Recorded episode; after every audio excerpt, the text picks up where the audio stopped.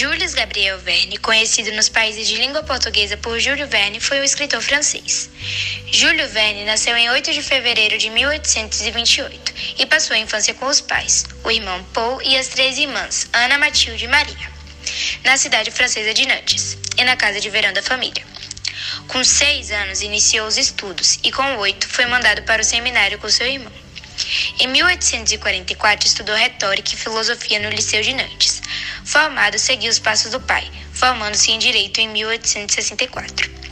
Verne fez seu exame de Direito em Paris, onde compôs um drama e retornou à sua cidade natal.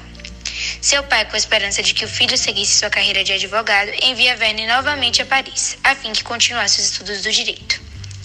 Contudo, em Paris, Júlio começa a se interessar mais pelo teatro do que pelas leis, tendo escrito alguns livretos de operetas e pequenas histórias de viagens, e decide seguir uma carreira literária. Em 1856, conhece Honorine de Viane Morel, de 26 anos, viúva com duas filhas. Casam-se e em 1857 e em 1861 tem seu único filho, Michel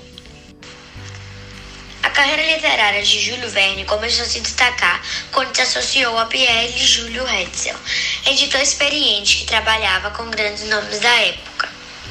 Hetzel publicou a primeira grande novela de sucesso de Júlio Verne, em 1862, o relato da viagem à África em balão, intitulado Cinco Semanas em um Balão. O sucesso de Cinco Semanas em um Balão lhe rendeu fama e dinheiro. Sua produção literária seguia em ritmo acelerado. Quase todos os anos, Hetzel publicava novos livros de Verne, quase todos grandes sucessos. Dentre eles se encontram Viagem ao Centro da Terra, de 1864, 20 mil léguas submarinas, de 1870 e A Volta ao Mundo em 80 Dias, de 1873. Um dos seus livros foi A Paris no século XX, escrito em 1863, somente publicado em 1989. Quando o manuscrito foi encontrado pelo bisneto de Verne, livro de conteúdo depressivo foi rejeitado por Hetzel, que recomendou Verne a não publicá-lo na época por fugir à fórmula de sucesso dos livros já escritos, que falavam de aventuras extraordinárias. Verne seguiu seu conselho e guardou o manuscrito em um cofre, só sendo encontrado mais de um século depois. O seu último livro foi publicado, que foi O Senhor do Mundo, no ano de 1904. Até hoje, Júlio Verne é o escritor cuja obra foi mais traduzida em toda a história, com tradução de 148 línguas, tendo escrito mais de 100 livros. Últimos anos. Michel, seu filho, era considerado um rapaz rebelde e não seguia as orientações do pai.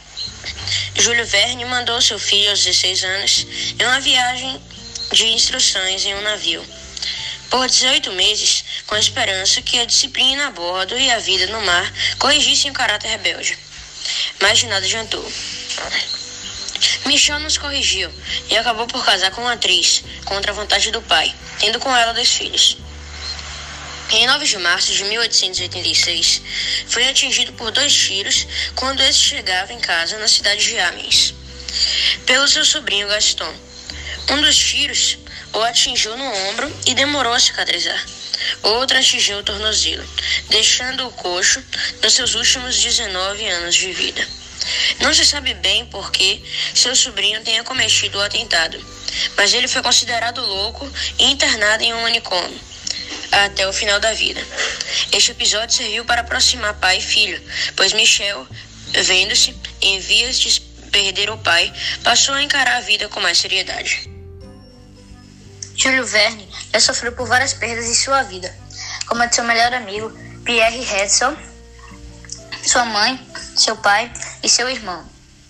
Seu pai faleceu em 1871, sua mãe em 1887 e seu irmão em 1897, deixando Júlio Verne muito abalado e muito triste com a situação, fazendo tratamento de caráter. Mas ele desenvolveu a catarata e faleceu no dia 24 de março de 1905. Mas Júlio Verne foi um grande escritor que já escreveu vários livros sobre o uso errôneo da tecnologia e seus impactos no meio ambiente. Porém, seu filho Michael completou sua obra-prima, finalizou os capítulos que faltava escrever e a publicou. Júlio Verne é um dos escritores mais traduzidos da história. Seus mais de 100 livros foram publicados em pelo menos 148 idiomas. Desde pequeno, Júlio tinha o hábito de recortar e colecionar artigos científicos, hobby que manteve por toda a vida. Júlio foi enviado pelo pai para estudar direito, mas acabou mesmo se apaixonando por teatro. Escreveu vários livretos de óperas e histórias, que ao chegar ao conhecimento do pai, levaram-no a cortar a ajuda financeira do futuro escritor. Assim como os personagens de seus romances, Júlio gostava muito de viajar. Comprou um iate chamado Saint Michel e percorreu o Mediterrâneo, Mar do Norte e Mar Báltico. Certa vez, quando voltava para casa, foi atingido por tiros, disparados por seu sobrinho, Gaston. Uma das balas acertou o ombro, demorando para cicatrizar, e a outra atingiu a perna, deixando o escritor manco pelo restante da sua vida.